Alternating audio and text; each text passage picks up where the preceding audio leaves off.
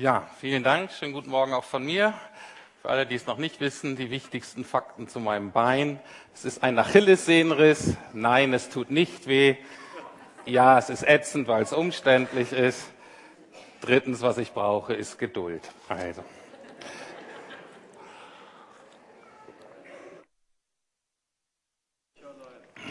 Genau. Ich schließe heute mit meiner Predigt, unsere Predigtreihe über die Vision und Berufung der Lukasgemeinde ab. Das hat uns in den letzten ähm, Wochen beschäftigt. Was sind unsere Ziele als Gemeinde? Was ist das, wozu Gott uns berufen hat als Gemeinde? Wir haben uns einmal angeguckt, eine Strategie, wie wir denken, dass wir diese Ziele erreichen, wie wir unsere Berufung leben. Und heute möchte ich auf eine Sache eingehen, von der ich denke, dass sie die Umsetzung, das Ausleben dieser Vision, dieser Berufung bedrohen kann. Es ist eine scheinbar, also es ist irgendwie eine unscheinbare kleine Sache, aber ich glaube, es steht mehr dahinter und deswegen ist es wichtig. Weil das eine natürlich das ist, man kann sich Dinge vornehmen, das ist gut, wenn man klar ist, wenn man ähm, sich vornimmt, ähm, die Ziele aufzeigt, die Berufung klar hat ähm, das ist das eine, aber gleichzeitig ist es auch so, dass das, was man sich vornimmt, wird bedroht, entweder von innen oder von außen, von verschiedenen Dingen. Und ich möchte heute eine von diesen Bedrohungen möchte ich aufzeigen, weil ich glaube, dass sie viele von uns betrifft. Stellt euch vor, ihr habt ein Vorstellungsgespräch für einen Job, irgend, äh, irgendwas, irgendeinen Job Natürlich habt ihr eure Zeugnisse und Qualifikationen vorher eingesandt. Es wird darüber gesprochen, vielleicht über berufliche Erfahrung und Ziel. Und dann werdet ihr in dem Gespräch plötzlich gefragt, und leben Sie Gastfreundschaft? Da würden die allermeisten von euch wahrscheinlich denken, was hat das, welche Relevanz hat das? Gastfreundschaft hat doch überhaupt keine Relevanz für diesen Job, den ich da tun werde. Das mag sein, aber mir ist es ähnlich gegangen, als ich vor kurzem mal wieder die Listen durchstudiert habe von den Qualifikationen, und ich nenne es jetzt mal vereinfacht, von leitenden Mitarbeitern in der Gemeinde. Und da ist total verblüffend, dass in jeder dieser äh, Liste eine Voraussetzung ist, dass diese Person gastfrei ist oder Gastfreundschaft lebt. Und ich selber habe gedacht, Gott, warum ist dir das so wichtig? Die meisten eigentlich alle anderen Qualifikationen da drin fand ich unmittelbar einsichtig. Ne? Da stand zum Beispiel, dass jemand vernünftig sein soll, dass jemand lehrfähig sein soll, das heißt jemand, der verstanden hat, worum es beim Evangelium geht und auch in der Lage ist, das so zu erklären, um die Gemeinde zum Beispiel von Irrlehren zu schützen. Es soll kein Trinker sein, der soll treu seiner Ehefrau sein und so weiter. Alles Dinge, von denen ich dachte, das macht total Sinn, das ist klar, das sind gute Qualifikationen. Aber dann die Frage, Warum diese Gastfreundschaft? Warum ist Gott das so wichtig? Und das möchte ich ähm, nachher auch erklären. Aber ich möchte es erstmal biografisch aufhängen, weil mich hat das ziemlich geschockt. Und meine erste Reaktion war, wow, Rüdiger, du solltest dein Amt als Pastor abgeben. Das war insofern verblüffend, weil Gastfreundschaft etwas war, was das Leben von mir und meiner Frau jahrelang sehr geprägt hat. Wir hatten immer ein offenes Haus. Wir haben sogar fünf Jahre in England gelebt, wo wir quasi ähm, professionell Gastfreundschaft gelebt haben mit ungefähr 300 verschiedenen Gästen im Jahr, die wir bewirtet haben, mit denen wir gesprochen haben und so weiter. Und als wir dann aber jetzt nach Berlin gezogen sind für neun Jahren, hat das aus verschiedenen Gründen nach und nach ist es weniger geworden auch mit der Lebensphase zu tun. Erst waren die Kinder klein, dass man tendenziell mehr zu Hause. Meine Frau hat sukzessiv mit dem Alter der Kinder immer ein bisschen mehr gearbeitet. Ich habe in den letzten drei Jahren hier in der Gemeinde mehr gearbeitet. Und auf einmal merke ich, uh, wir leben das ja gar nicht mehr. Und mir ist wichtig heute, euch ins Nachdenken zu bringen, weil ich glaube, es gibt einige Bereiche, von denen wir denken, ach, das bin ich eigentlich, das lebe ich eigentlich, aber das Leben und die, unsere Lebensumstände haben sich in den letzten Jahren so verändert, schleichen vielleicht auch die gesellschaftliche Kontext, dass man gar nicht merkt, dass sich grundsätzlich etwas verändert hat. Mein Problem an dieser Stelle war folgendes, dass da nicht stand, was ich eigentlich hoffte, nämlich dass die Frau des Leiters Gastfreundschaft leben soll, sondern dass die Person, die das Amt hat, Gastfreundschaft leben soll. Und mir ist das so richtig reingefahren. Ich habe gedacht, ich habe in den letzten Jahren nicht meinen Beitrag geleistet, damit meine Familie Gastfreundschaft leben kann. Wenn man allein ist, hat man ja andere Herausforderungen. Wenn man jetzt ein, ein, Paar ist, dann wie man sich das alles verteilt und die Aufgaben, das kann ja jedes Paar so für sich selbst definieren. Aber die Berufung ist, wir sollen Gastfreundschaft leben. Und ich habe gemerkt, ich habe meinen Teil nicht dazu beigetragen. Bin dann zur Gemeindeleitung gegangen und habe darum gebeten, dass ich ab Sommer hoffentlich ein bisschen weniger arbeiten kann und auch andere mir an, meinen Tag anders strukturieren werde, sodass ich zu Hause stärker präsent sein kann. Jetzt denken viele von euch, boah, glücklicherweise, ich bin ja nicht, gehöre nicht zur Gemeindeleitung, äh, das hat nichts mit mir zu tun. Es tut mir leid, ich muss euch enttäuschen. Gastfreundschaft ist Gottes Auftrag, ich sag mal, für alle Christen oder für alle Kinder Gottes. Es gibt mehrere Bibelverse drüber. Ich werde einen herausnehmen aus dem ersten Petrusbrief, Kapitel 4, Vers 9. Da schreibt Petrus, vor allen Dingen aber habt untereinander eine anhaltende Liebe, denn die Liebe bedeckt eine Menge von Sünden. Seid gastfrei gegeneinander ohne Murren. Einige Gedanken zu diesem Vers. Erst einmal wird vom Kontext deutlich, dass das für alle gilt, weil ab Vers 10 fangen dann so diese unterschiedlichen Begabungen an. Da haben wir so Listen im Neuen Testament, wo manche unterschiedliche Begabungen haben und dann sollen das eben die unterschiedlichen Leute machen, je nach Begabung. Dann gibt es aber auch Dinge, die gilt für alle. Und davor steht zum Beispiel was über Gebet. Dann kann man nicht sagen, ja, ich bete nicht, weil ich nicht die Gabe des Gebetes habe, sondern alle Christen sind aufgefordert zu beten. Und genauso auch hier, alle Christen sind aufgefordert zu lieben und Gastfreundschaft zu üben. In vielen Texten ist die Gastfreundschaft verbunden mit Nächstenliebe und zwar mit ganz praktischer Nächstenliebe.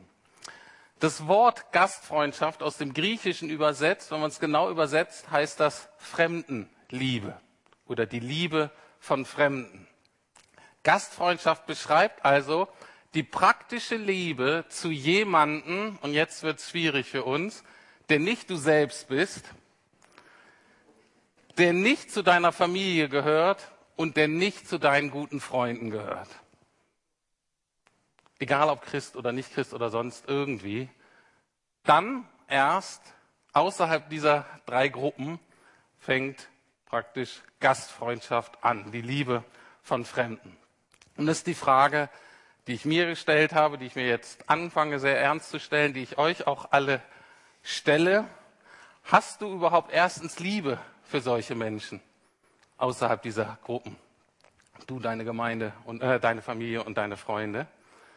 hast du Zeit, hast du Energie, hast du Geld für die übrig. Und zwar regelmäßig, fest eingeplant in deinem Alltag. Oder sieht dein Leben auch so aus, dass du eigentlich völlig abgedeckt bist mit allem und maximal dazu kommst, vielleicht alle zwei, drei Monate mal deine besten Freunde einzuladen. Aber für Fremde ist überhaupt gar nicht, die sind überhaupt nicht auf dem Radar. Ich bin davon überzeugt, dass Gastfreundschaft Gottes ganz konkretes Liebesthermometer ist. Und die Frage ist, wie heiß oder wie kalt bist du? Und die Frage stelle ich mir auch, weil das ändert sich. Man kann mal wirklich gut gewesen sein, man könnte mal eine wirklich heiße Phase gewesen sein, weil man wirklich so drauf war, dass man praktisch involviert war in Nächstenliebe und dann kann sich das Leben irgendwie so verändert haben aus den unterschiedlichen Gründen und die Liebe ist erkaltet. Ein sehr bekannter baptistischer Prediger Ende des 19. Jahrhunderts, Spurgeon heißt er, der hat mal Folgendes gesagt.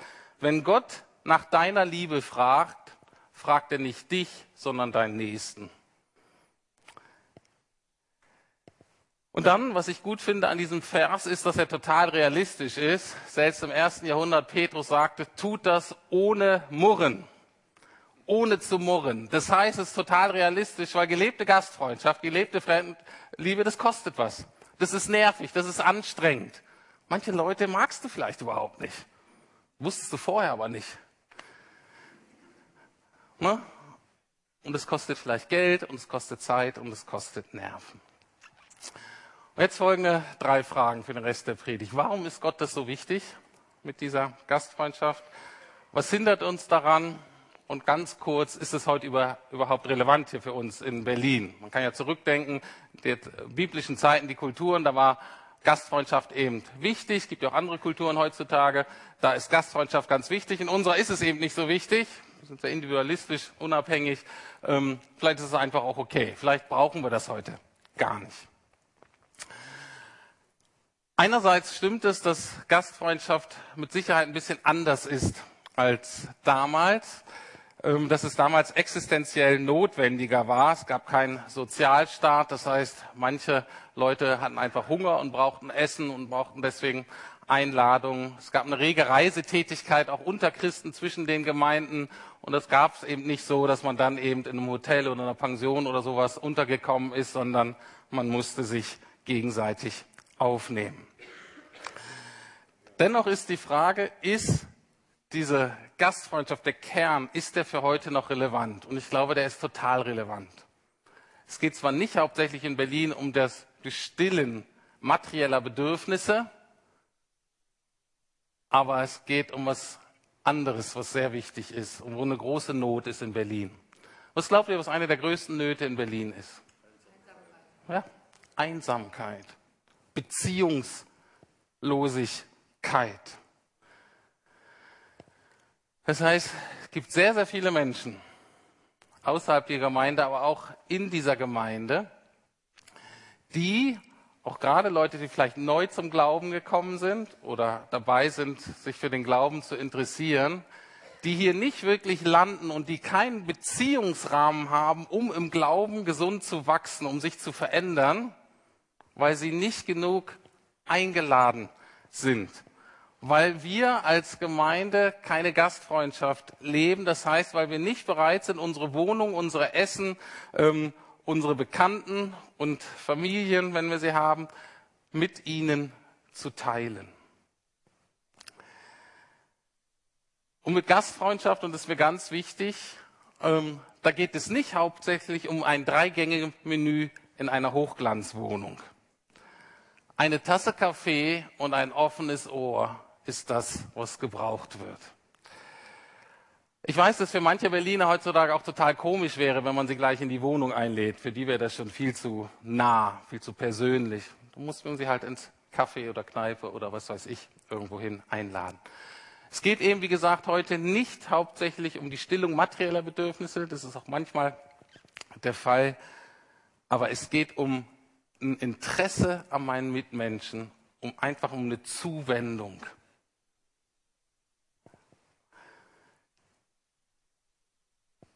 Wie wir Gastfreundschaft leben, das hängt natürlich total ab von unserer Persönlichkeit und auch von unserer Lebenssituation. Ne? Wenn man äh, Familie hat, ist es unterschiedlich, ob die Kinder klein ähm, oder groß sind. Wenn man Single ist oder alleinerziehend, ähm, hat das natürlich besondere Herausforderungen. Wenn Krankheit da ist oder wenn man älter wird, verstehe ich auch, gerade auch wenn man älter wird, man kann so nicht mehr Gastfreundschaft leben wie früher. Das ist völlig klar. Aber hinter der Gastfreundschaft steht eine Frage, die, glaube ich, für uns alle gilt. Und die lautet folgendermaßen. Wie sieht meine Nächstenliebe, meine Fremdenliebe ganz praktisch aus? In meinem Leben, in meinem Alltag? Oder anders ausgedrückt, wann bin ich da? Wann bin ich präsent für meine Mitmenschen? Also, ich hoffe, es ist euch deutlich, dass das ein wirklich relevantes und zentrales Thema für uns ist. Aber dieser Auftrag ist eben nicht weder in der damaligen noch in der heutigen Kultur begründet, sondern ich glaube und ich bin davon überzeugt, dass das gegründet ist in Gott selbst. Es gibt eine ganz faszinierende Stelle im Alten Testament, wo Gott sich vorstellt wer er ist. Und die gucken uns mal an. Die steht in 2. Mose 3, Vers 14. Noch nicht die Folie zeigen. Sorry. War der falsche Cue. Ähm, Und zwar ähm, geht es um Mose. Mose war so eine der bekannten Persönlichkeiten im Alten Testament, der beliebteste, berühmteste ähm, politische und geistliche Führer des ähm, israelischen Volkes damals. Und er hat eine ganz interessante Begegnung, als er Gott zum ersten Mal kennenlernt. Und zwar ist er in der Wüste und da ist irgendwie so ein Gestrüpp und das brennt. Das war jetzt nicht so besonders, aber das verbrannte nicht. Das halt brannte immer weiter und Mose merkte, uh, okay, da ist irgendwas komisch. Er ging dahin und merkte, uh, da ist irgendwas, irgendwas ist hier gegenwärtig, was ich noch nicht so kenne. Und das war Gott und Gott spricht ihn denn an. Äh, und ähm, Gott sagt dann immer zu Mose, ich habe dich erwählt, ich habe was vor mit dir, ich habe was vor mit dem Volk, geh mal hin zu dem Volk und sag ihm, was ich so vorhab. Und Mose sagt natürlich immer zu Gott, du bist total lustig. Äh, die kennen mich nicht äh, und die werden natürlich fragen, wenn ich komme, immer zu Mose, wer bist denn du? Äh, du kannst uns ja viel erzählen von deiner Gottesbegegnung und was für ein Gott ist das überhaupt? Welcher Gott hat dich da berufen? Welcher Gott schickt dich? Und in der Situation antwortet Gott, wer er ist. Absolut faszinierend. Und jetzt kann die Folie äh, kommen. Und meistens wird das, was wie Gott sich beschreibt, folgendermaßen übersetzt in den deutschen Übersetzungen. Und zwar, ich sage, ich bin der ich bin. Oder sag, der ich bin hat dich gerufen. Da assoziieren wir eher Identität mit Gott ist natürlich ein Sein in sich selbst, ist das einzige unabhängige Wesen. Das stimmt natürlich alles, aber das ist nicht das, worauf es hier ankommt.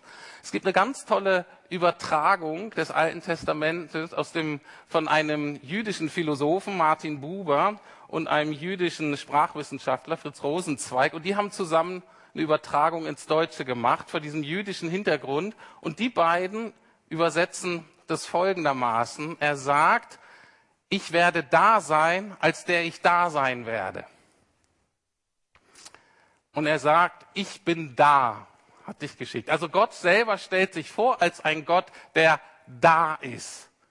Es geht nicht um seine Identität, auch wer er in sich selbst ist, ist auch wichtig, sondern es geht mehr um seine Präsenz, die er zusagt dem Mose und seinem Volk.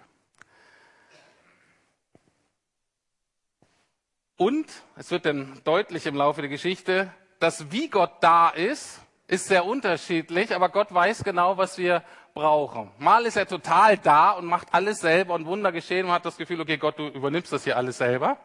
Und dann gibt's Phasen, wo er zwar da ist, aber die Menschen haben das Gefühl, er ist nicht da, er ist weit weg, er ist in, ähm, desinteressiert und man muss alles selber machen. Gott sagt dennoch, ich bin da. Man kann es so ein bisschen mit Kindererziehung äh, vergleichen. Ähm, wenn du kleine Kinder hast und du bist, das, bist den Nachmittag da mit den Kindern, dann bedeutet das, du bist einfach da und du bist die ganze Zeit total involviert, weil die kleinen Kinder eben selber fast nichts können. Meine Kinder sind jetzt 15 und 17 und wenn ich da bin am Nachmittag, naja, die kriegen das Allermeiste selber hin. Dennoch glaube ich, ist es wichtig, dass ich da bin. Selbst wenn die Interaktion vielleicht fünf oder zehn Minuten ist, nur einen ganzen Nachmittag, dennoch bin ich da.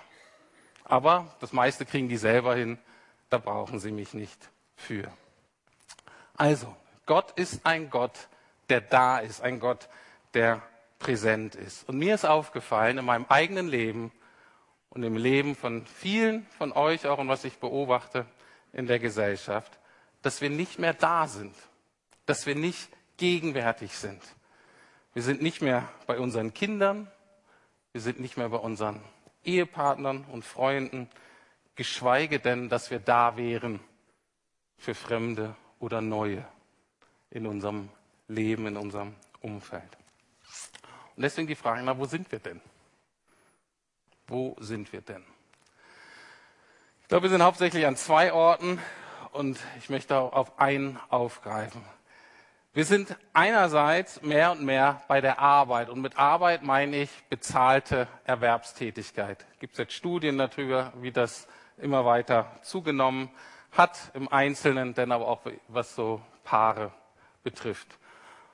Und dann sind wir oft im Internet, auf Netflix oder vor dem Fernseher oder so, um uns von dieser anstrengenden Arbeit auszuruhen. Das ist ein ganz eigenes Thema, darauf möchte ich heute nicht eingehen. War ein Zeitungsartikel, in dem wurde ein syrischer junger Mann interviewt, gut integriert, hat eine Lehre bei Siemens.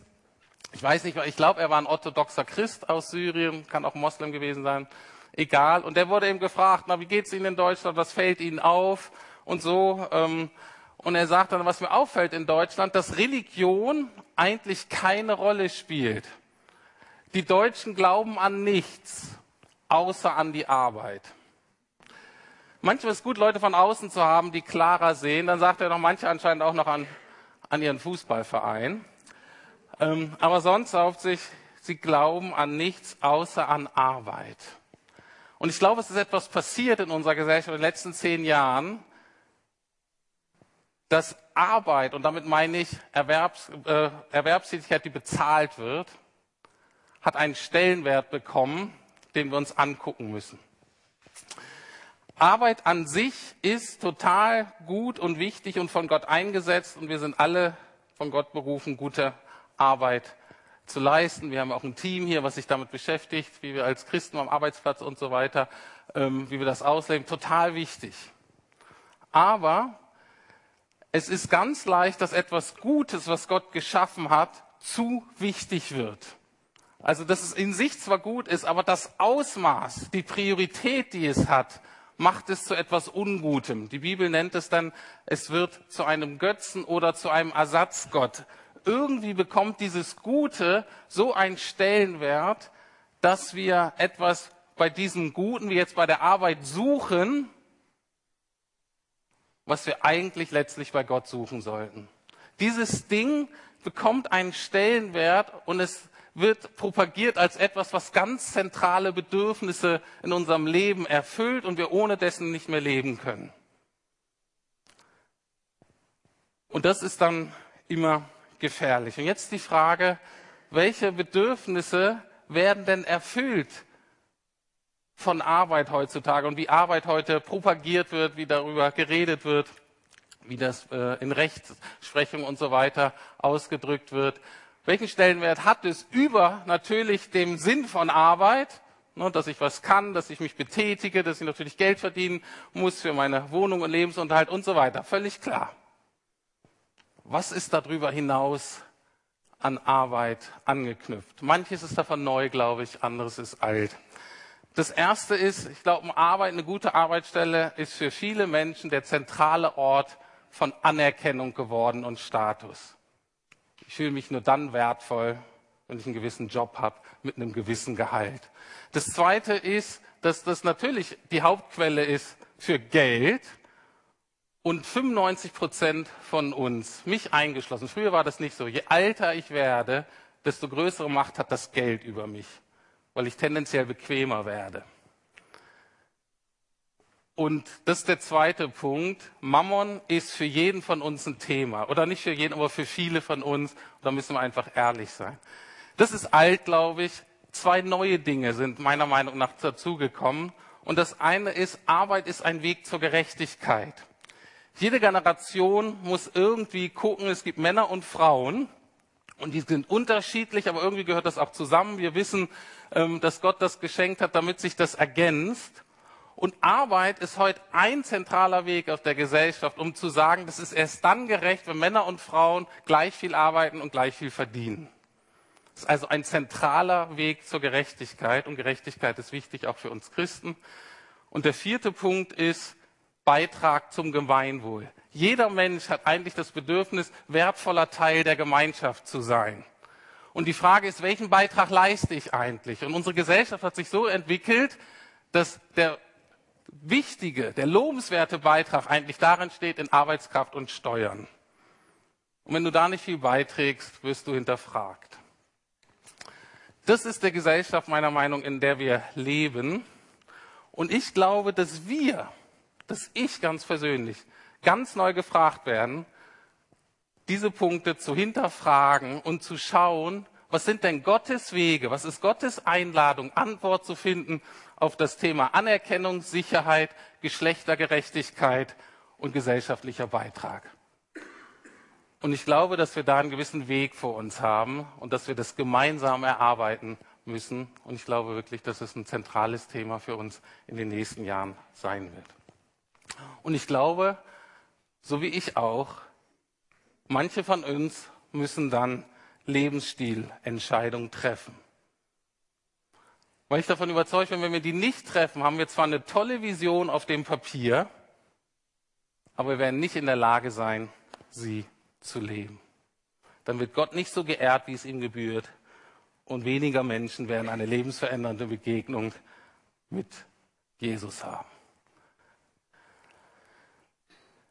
Und Entscheidungen, auch Lebensstilentscheidungen, beginnen in der Regel, zumindest als Christ, mit einer inneren Umkehr, mit einer Bitte um Vergebung, mit einer neuen Hingabe an Gott, mit einer Erfahrung von etwas von Gott, an Liebe, an Gegenwart selber, was vorher nicht da war in unserem Leben, damit wir befähigt werden, gewisse Entscheidungen zu treffen.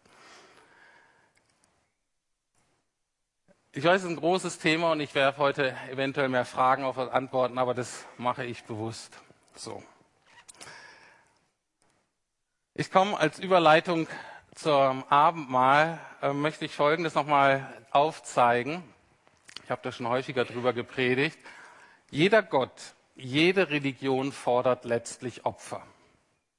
Das Christentum ist die einzige Religion, in der sich Gott selbst opfert, damit die Menschen gesegnet werden. In jeder, jeder andere Gott, jeder andere Götze wird Menschenopfer fordern, direkt oder indirekt.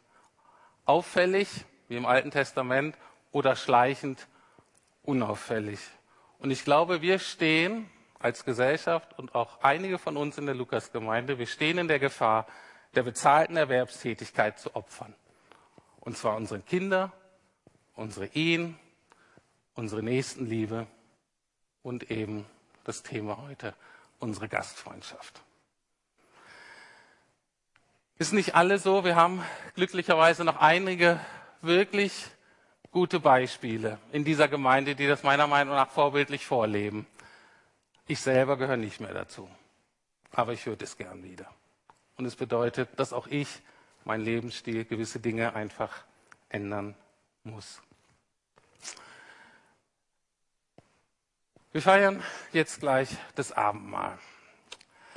Und das ist eben genau diese Erinnerung dabei, dieser, dieser Dank dafür, dass Gott unsere Probleme zu sein gemacht hat. Und es ist wirklich eine Möglichkeit, das zu bekennen in unserem Leben, was nicht in Ordnung ist. Und es kann natürlich was in deinem Leben sein, was nichts mit dem zu tun hat, ähm, worüber ich gerade geredet habe. Wunderbar. Dann klär du das mit Gott. Aber die Frage vielleicht für uns alle, ist deine Nächstenliebe einfach erkaltet? Und du merkst, oder vielleicht war die noch nie richtig da. Und du merkst, okay, Gott, ich brauche einen ganz neuen Fokus in meinem Leben. Vergib mir bitte dafür. Hat die Arbeit, die bezahlte Erwerbstätigkeit einen zu hohen Stellenwert in deinem, in eurem Leben? Was fällt dir alles zum Opfer? Oder gibt es andere Götzen in deinem Leben, andere Dinge, wo du merkst, die Prioritäten stimmen nicht mehr. In den letzten Jahren, ohne dass ich gemerkt habe, haben sich die Prioritäten irgendwie verschoben. Dann ist auch ein Abendmahl eine gute Gelegenheit, das vor Gott zu bekennen und ihn einzuladen. Ich erlaube dir, selbst wenn du gar nicht genau weißt, wie das aussieht, ich erlaube dir, Gott, die Prioritäten in meinem Leben, das, woran mein Herz hängt, wieder neu zu ordnen. Und es kann Arbeit sein, können auch alle anderen Dinge sein. Herzliche Einladung, damit gleich vor Gott zu kommen. Ich gebe euch mal eine Minute Zeit, dass ihr in euch gehen könnt, dass ihr schaut, okay, das ist gerade so das Thema, das ist dran.